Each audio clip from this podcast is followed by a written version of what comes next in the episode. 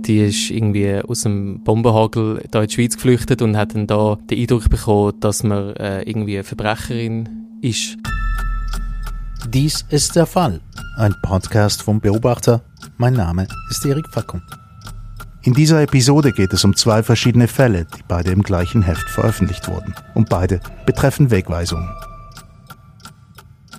Anina Frischknecht zum ersten Fall, der heißt Die verlorene Tochter und handelt von einer jungen Tibeterin, Pema Zering. Und sie hat in der Schweiz einwandern wollen, wo ihre Mutter lebt. Sie will, aber ihr Asylgesuch ist abgelehnt worden. Wieso denn? Es ist nicht abgelehnt worden, es ist äh, gar nicht auf ihr Asylgesuch eingetreten worden. Und zwar, weil sie mit falscher Identität äh, versucht hat, in die Schweiz einzureisen. Mhm. Und was ist das, die falsche Identität? Was sie hat sie denn angegeben? hat einen falschen Namen angegeben und ein falsches Alter bei der Einreise. Und zwar, weil der Schlepper, wo sie von Tibet oder von Indien in die Schweiz gebracht hat, ihr das so empfohlen hat. Mhm. Da ist sie auf etwas hineingehauen, was sie nicht hätte sollen, in dem Fall. Kann man so sagen, genau. Mhm. Und Mutter, wieso lebt denn die Mutter in der Schweiz? Mutter ist damals in Peking bei den Olympischen Spielen ist sie an einer Demonstration dabei und verhaftet worden. Ist dann äh, in China im Gefängnis und hat es irgendwie geschafft, aus dem Gefängnis rauszukommen. Die Umstände sind nicht so ganz klar und sie ist dann aus dem Gefängnis eigentlich auf Europa und in die Schweiz geflüchtet und ist jetzt da vorläufig aufgenommen also. Die Mutter ist auf jeden Fall aufgenommen worden und die Tochter nicht. Was ist jetzt mit der Tochter dann passiert im Nachgang zu der nicht eingehenden ähm, Geschichte auf das Asylgesuch? Sie war fast drei Jahre in der Schweiz und äh, eigentlich hätte sie müssen ausgeschafft werden. Sie hat sich mehrfach geweigert, um die Schweiz zu verloren. Wahrscheinlich auch, weil sie es nicht so ganz verstanden hat, warum dass sie jetzt wieder muss gehen, wo sie endlich wieder mit der Mutter zusammen war. Und äh, nach drei Jahren ist sie dann in polizeilicher Begleitung auf Indien zurück geschafft worden. Mhm. Und weiß man jetzt, wo sie ist? Man hat wirklich drei Wochen eigentlich nicht gewusst, wo sie ist. Sie ist wie spurlos verschwunden gewesen. Es hat kein Lebenszeichen mehr gegeben von ihr.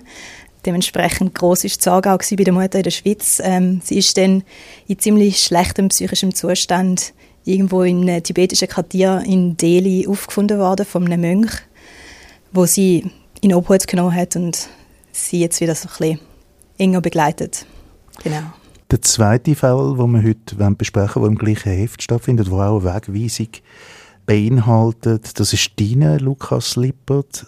Der Fall, der heißt Mama Putin ist doch der Feind. Da geht es um eine Frau, eine Russin. Wir nennen sie da Irina Ivanova, die aus Kiew geflüchtet ist, zusammen mit ihrem Sohn und sie landet in der Schweiz. Und jetzt, was ist passiert? Ja, also vielleicht noch ganz kurz zum Hintergrund. Ähm, eben, es ist ja da kein, in dem Sinne ein normales Asylverfahren, sondern es geht da um den sogenannten Schutzstatus S. Also vielleicht noch schnell zum Sagen, das Jahr äh, sind noch nie so viele Menschen in die Schweiz äh, gekommen wie das letzte Mal nach dem Zweiten Weltkrieg. Also eben, allein aus der Ukraine sind es über 60.000 mhm. Menschen, die da gekommen sind. Wegen dem Krieg, ja. Wegen dem Krieg, mhm. genau. Und das ist eben auch in denen, also bei dieser Familie so gewesen. Genau, sie sind im Frühling da angekommen und ähm, haben dann eben den Antrag auf den sogenannten Schutzstatus S gestellt, mhm. wo ja so ein bisschen, ja, in dem Sinne so ein Sonderstatus ist, wo jetzt das erste Mal aktiviert worden ist, dass die Leute, die jetzt äh, vor dem Krieg geflüchtet, äh, da sozusagen Schutz sollen bekommen. Und sie haben dann äh, eben den Antrag gestellt und sind dann äh, einen Monat später befragt worden. Mhm. So, in ihrer Kurzbefragung. Mhm. Und was ist da dabei rausgekommen? Ja, also eben, die, die, also es ist wirklich tatsächlich eine Kurzbefragung. Also es ist irgendwie eine halbe Stunde gegangen und ähm, einen Monat später haben sie dann den Entscheid äh, bekommen, dass ihnen das Migrationsamt nicht glaubt, dass sie äh, in Russland in Gefahr sind und mhm. darum sozusagen sicher ins Herkunftsland zurück könnten. Und das ist eben bei dieser Frau so gewesen, dass sie äh, russische Staatsbürgerin ist und darum hätte sie sollen auf, auf Russland äh, weggewiesen werden. Mhm. Also nicht in ein Drittland, sondern eigentlich quasi in ihre eigentliche Heimat, wenn man so will. Genau, aber es ist ein bisschen speziell, also die, sie, sie ist... Äh, Sie ist äh, von, von Russland eigentlich auf Kiew ausgewandert und hat dort äh, geschafft, hat dort auch eine dauerhafte Niederlassungsbewilligung in der Ukraine, Äh, sie ist auch mit einem Ukrainer verheiratet gewesen. und darum ist es für sie äh, ja, völlig unverständlich sozusagen, warum man sie jetzt äh, auf, auf Russland wegweisen oder weil äh, für sie ist die Heimat Ukraine und äh, ja, mit Russland hat sie nicht mehr wahnsinnig viel zu tun. Der Titel, wo du gewählt hast für deinen Artikel, der zeigt ja darauf, dass sie äh, Putin-kritische Person ist, nehme ich jetzt mal an, und dass das wahrscheinlich ein Grund wäre, warum man ihr eigentlich sollte Schutz bieten Genau, also das hat, äh, das hat ihr Sohn gesagt, oder, wo, wo der Entscheid kam, dass sie sollen, äh, auf Russland gehen und äh, ja, eben für den, für den Sohn äh, eben ist es wie klar gewesen, dass, dass das wie unmöglich ist, zum, zum auf Russland zurückzugehen, eben weil, weil äh, eben der, der Putin ja der Find ist. Und ähm, ja, also die Frau, also die Mutter von ihm, äh, hat sich mehrmals auf Social Media Putin kritisch geäußert. Sie hat auch äh, ukrainische Soldaten betreut, medizinische Hilfe angeboten und ähm, ja, es ist wie eigentlich wie offensichtlich, dass sie in Russland gefährdet wäre oder mit mhm. der Einstellung und mit den Sachen, was was sie gemacht hat seit Ausbruch vom Krieg. Trotzdem, das Staatssekretariat für Migration ähm, verweigert den Schutzstatus. Ähm, du hast vorhin gesagt, man sehe keine akute Bedrohung. Gibt es da noch eine Ausführung dazu? Also hat man das noch ein bisschen ja, mehr Stoff gegeben dafür, warum man jetzt die, die, den Schutzstatus verweigert hat? Eben, man hat einfach, also die Begründung steht einfach, dass sie, äh, dass es, ähm, dass, dass, dass sie nicht bedroht sei und äh, sicher und dauerhaft zurück können, äh, auf, auf ihr Heimatland. Oder das ist ja wie die Einschränkung äh, von Leuten aus der Ukraine ohne äh, ukrainischen Pass. Dort gibt es ja wie die Klausel sozusagen, dass, äh, dass man dann einen Anspruch hat auf den Schutzstatus SS, wenn man eine dauerhafte Aufenthaltsgenehmigung für die Ukraine besitzt und nicht sicher und dauerhaft ins Herkunftsland zurück kann. Und mhm. das hat das Migrationsamt offenbar so beurteilt, in dem Fall, ähm, dass sie eben sicher und dauerhaft zurück kann. Mhm. Wieso genau äh, jetzt das da in dem Fall so entschieden worden ist, äh, erschließt sich mir nicht wirklich. Äh, sie sind offenbar nach dieser Kurzbefragung zum Schluss gekommen, dass das kein Problem sei, mhm. auf Russland zurückzugehen. Man muss aber da, finde ich, schon noch fairerweise darauf hinweisen, eben, es sind, ich habe es vorher schon gesagt, es sind über 6000 Gesuche gut geheissen worden für den Schutzstatus S und insgesamt nur, in Anführungszeichen, äh, ein bisschen etwas über 700 Gesuche abgelehnt worden. Mhm. Und jetzt auch im Fall von, von russischen Staatsbürgern ist eigentlich die Mehrheit, ist, hat auch einen Schutzstatus S bekommen. Also jetzt der Fall, so stoßend er in dem Einzelfall ist aus meiner Sicht, ähm, ja, ist jetzt nicht sozusagen die Regel. Mhm. Katharina Sieger ist vom juristischen Beratungsdienst vom Beobachter zwei Fälle, wo es scheinbar eben ums Gleiche geht und gleichzeitig zeigen die auch auf, die beiden Fälle, wie groß die Spannbreite ist zwischen den verschiedenen Fällen, die von den Behörden beurteilt werden. Und jeder Fall muss jetzt tatsächlich, hat man so das Gefühl, individuell beurteilt werden. Das ist ein riesiger Aufwand. Es ist richtig, also man hat nicht nur das Gefühl, dass das so ist, es ist tatsächlich so, also jeder Fall wird individuell äh, beurteilt und das braucht natürlich auch sehr viel Zeit und Kapazitäten. Und ich glaube, im Zug von der Ukraine-Krise oder Krieg sind die Ämter da ein bisschen an die Grenzen gestoßen oder eben darüber aus. Und überall dort, wo es halt zu wenig Leute hat, äh, ist die Wahrscheinlichkeit, dass einmal ein Fehler passiert, auch mhm. halt grösser. Mhm. Aber eben, da die Kurzbefragung, die du gesagt hast, ist, ist das eine Regel?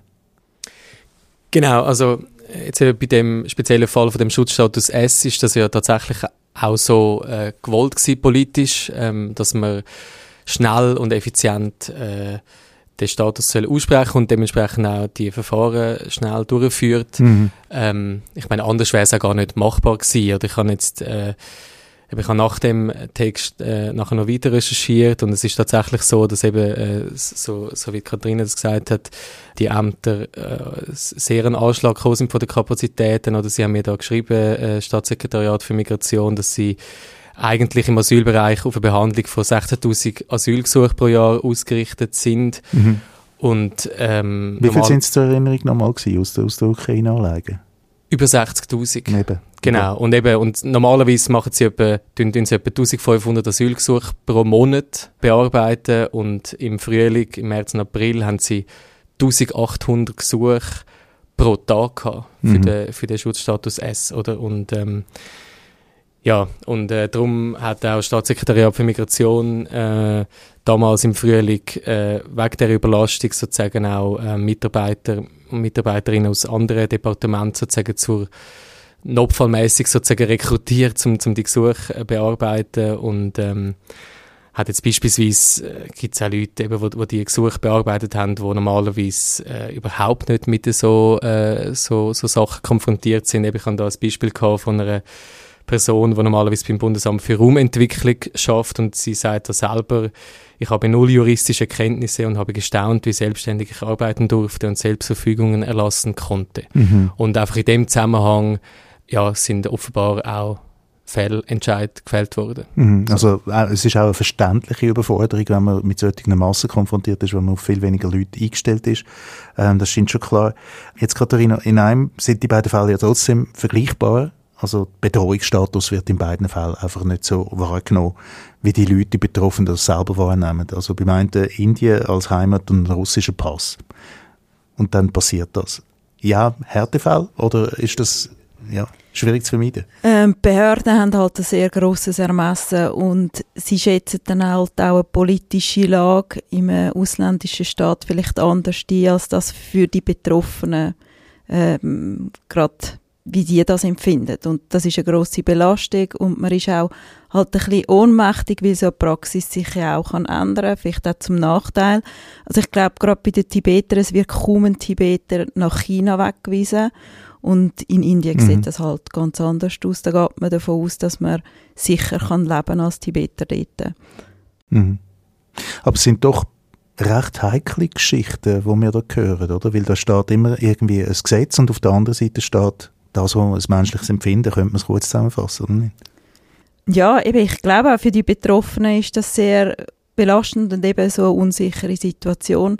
Man muss auch noch ein bisschen sagen, also die Ämter, würde ich schon sagen, haben halt auch die Haltung, mal im Zweifel eher ein Asylgesuch abzuweisen, als gut zu heissen.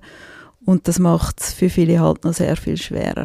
Jetzt Anina und, und Lukas, Sie sind mit solchen Fällen konfrontiert und man ist ja nicht nur Journalistin und Journalist, sondern man ist auch noch Mensch daneben. Ja, wie sind Sie damit umgegangen dann? Also wenn man, wenn man so etwas, also man hat ja das Gefühl, eigentlich wird diesen Leuten Unrecht angetan. Ja, ich glaube, bei meinem Fall ist es jetzt so ein, ein spezieller Fall, weil die Wegweisung ist ja eigentlich legal. Sie hat wirklich falsche Identität angegeben und äh, damit gegen das Schweizer Gesetz verstoßen. Aber eben, wie gesagt, man hört ja dann den Mensch und die Geschichte und in dem Fall ist sie ja, mit fünf eigentlich mal auf Indien ins Internat aus, äh, worden von ihren Eltern, um die tibetische Kultur, die tibetische Sprache zu lernen. Und eigentlich ist immer wieder gedacht, dass die, das Kind mit den Eltern wieder zusammengeführt wird. Und am Schluss hat die Zusammenführung dann erst eben mit 24, also fast zwölf Jahre später, ähm, können passieren. Und wenn man irgendwie so das Schicksal von dieser PMC Ring sich so ein bisschen im Kopf hat, so lange trennt sie vom, von der Mutter und alles, was sie in Indien kennt, ist eigentlich das Internat und die Schule und äh, alles, was sie hat wollen, ist endlich wieder mit der Mutter können zusammenzuleben und äh, dann versteht man den Grund, warum dass sie die Flucht in die Schweiz gewagt hat, warum dass sie vielleicht einen falschen Namen angegeben hat Mhm. und versteht auch, warum dass sie sich dann gegen die Ausschaffung gewehrt hat, weil in Indien quasi nichts auf sie gewartet hat. Keine Familie, keine Struktur, keine Arbeit, kein Haus. Ja, Mhm. Einfach zurückgehen zum Nichts quasi. genau, ja. Lukas? Ja, also auch bei meinem Fall ähm, hat mich das Gespräch mit der Mutter und ihrem Sohn äh, sehr betroffen gemacht. Persönlich, äh, weil eben, man hat ihr äh, angemerkt, eben, darum hat sie auch nicht mit Namen auftreten, darum haben wir sie jetzt im Text auch anonymisiert und auch ihre, äh, ihre Geschichte in der Ukraine äh, so verändert, dass sie von den Behörden nicht erkannt wird, weil sie einfach große Angst hat, dass sie dann, falls sie tatsächlich müsste zurück auf Russland, dass sie dort äh, an Leben und Leben gefährdet ist. Ja, und wie Katharina das auch gesagt hat, oder sie hat mir gesagt, ich habe das auch da im Text so äh, sie zitiert, ich hatte das Gefühl, dass der Beamte gegen uns war. Oder man muss sich vorstellen, die ist irgendwie aus dem Bombenhagel da in die Schweiz geflüchtet und hat dann da den Eindruck bekommen, dass man äh, irgendwie eine Verbrecherin ist und Mhm. irgendwie etwas falsch gemacht hat oder weiß auch nicht. Und ähm, das ja, ist schon wenig verständlich. Jetzt in ihrem Fall hat sie ja noch rechtliche Möglichkeiten, also sie hat jetzt ihren Entscheid auch noch weitergezogen ähm, als Bundesverwaltungsgericht. Ähm, man muss aber da vielleicht schon auch noch sagen, oder? Ich meine, man kann sich natürlich gegen so Entscheid wehren, aber häufig, also ich meine, sie hat jetzt einfach das Glück gehabt, das ist eine Frau mit guter Bildung, äh, hat ein großes Netzwerk und hat darum auch jetzt äh, eine, eine anwaltschaftliche Vertretung gefunden und so, aber in anderen Fällen äh, ist es halt schwieriger, oder? Wenn, wenn man gerade irgendwie eine schlechte Bildung hat, gar nicht weiß, was, was, was einem für rechtliche Mittel offen stehen. Katharina, eben, ich kann gerade noch fragen nach diesen Weg, was es dann gibt, ob man dann in diesen Fällen auch noch weiter kann ziehen. Also die Russin hat das gemacht. Aber wie sehen denn die Chancen aus für so etwas? Also jetzt gerade beim konkreten Fall von der Russin. Ähm, das kann ich schlichtweg nicht beurteilen. Es hat schon einen Fall gegeben, ich glaube, da schreibst du auch darüber, Lukas, vom Bundesverwaltungsgericht, wo ein ähnlicher Fall eben genau anders beurteilt worden ist und es hat dort auch Forderungen gegeben, dass man bei einem abgewiesenen S-Status halt automatisch sollte ein normales Asylverfahren einleiten. Das wäre eine Praxisänderung, die sich dort aus könnte ergeben wo für viele sicher irgendwie hilfreich wäre. Mhm. Und was ist im anderen Fall von der Tibeterin, die jetzt zurück ist in ja, da sehe ich eher schwarz. Also da geht's, oder würde es ja darum gehen, dass es Amt die politische Situation in Indien würde anders beurteilen und das ist momentan kaum absehbar. Mhm. Jetzt zurück zu deiner Geschichte, Anina. Ähm, Mutter und Tochter. Also die Tochter wissen wir jetzt, die ist in Indien und die Mutter ist aber immer noch da. Mutter ist immer noch in der Schweiz, ähm, aber ziemlich isoliert und es geht ihr auch nicht gut. Mhm. Ähm, vielleicht zum Verstehen, die Mutter hat keine Schulbildung.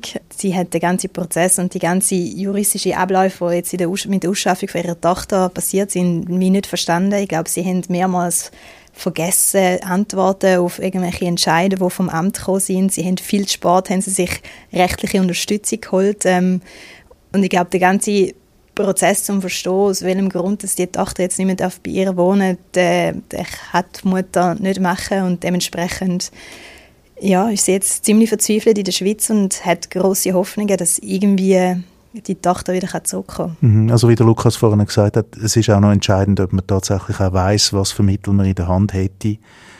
Und die Chance ist groß, wenn man die entsprechende Bildung hat, oder, dass man auch darauf hingewiesen wird. Behörden werden ja kaum darauf hinweisen, was für Mittel es gibt, wo man könnte rekurrieren oder wie sieht das aus, Katharina? Ja, ist schon so, man muss selber aktiv werden. Ich glaube, bei vielen ist es eben äh, mangelnde Sprachkenntnis, aber auch, wenn die Leute halt aus einem Kulturkreis kommen, wo sie sich gar nicht getrauen, irgendwie gegen den Staat zu opponieren oder mal irgendetwas zu machen. Hm. Lukas, wie ist es jetzt bei dir? Also der Fall ist jetzt weitergezogen worden. Wo sind denn die beiden jetzt, Sohn und Mutter? Genau, also der Fall ist immer noch hängig äh, vom Bundesverwaltungsgericht.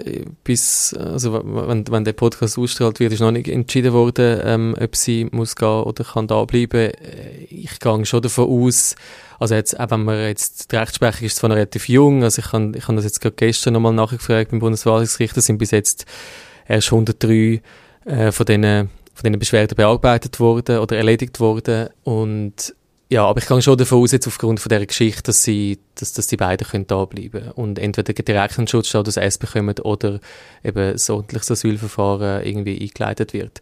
Ähm, ja, und sie sind, also, sie sind immer noch da, sie sind im Kanton Basel-Land bei einer, bei einer Gastfamilie, die sie damals aufgenommen hat. Jetzt etwas anderes, was mir noch aufgefallen ist. Drei Jahre hat man jetzt die junge Tibeterin sitzen. Das ist eine rechte Menge Zeit wo man den Leuten, wo es den Leuten ja nicht speziell gut geht, wenn sie immer so im Gedanken haben, dass im Hintergrund irgendetwas schwebt oder darf ich bleiben oder darf ich nicht bleiben. Also muss das so lange gehen, erstens einmal? Hat das auch wieder mit, der, mit, dem, mit dem Anschwellen von Fällen zu tun? Oder mit was hat das so, dass es so lange geht? Also was jetzt da der Grund ist, weiß ich nicht, aber ich würde jetzt mal behaupten, drei Jahre ist jetzt gar nicht mal das längste, was da gibt, oder? Also letzten Endes schaut man immer, dass die Leute freiwillig eigentlich wieder zurückkehren ins Herkunftsland. Wenn das nicht geht, droht man dann eben mit Sanktionen oder eben mit einer polizeilichen Bele Begleitung und das kann durchaus noch viel länger gehen als drei Jahre. Mhm. Du hast vorhin eine Praxisänderung angesprochen, die im Raum steht. Praxisänderung, also vor allem die Schweizerische Flüchtlingshilfe macht sich da, glaube ich, stark, dass eben bei abgelehnten S-Gesuchen nicht sofort eine Wegweisung verfügt wird, sondern dass automatisch ein normales Asylverfahren eingeleitet wird. Dort wird man dann auch die Asylgründe halt viel gründlicher und länger prüfen. Aber das bedeutet halt auf der anderen Seite wieder mehr Arbeit für die Ämter, die jetzt noch immer am Anschlag sind. Und ob man da irgendwie einen Kompromiss findet oder einen Weg, das ist jetzt, glaube ich, noch recht ungewiss. Mhm. Zwei verschiedene Fälle von Wegweisung. Herzlichen Dank für das Gespräch an Nina Frischknecht, Katharina Sigrist und Lukas Lippert. Der Fall, ein Podcast vom Beobachter. Produktion Erik Facko und Mael Kohler. Nachzulesen sind beide Geschichten im Heft Nummer 18 vom 2. September 2022.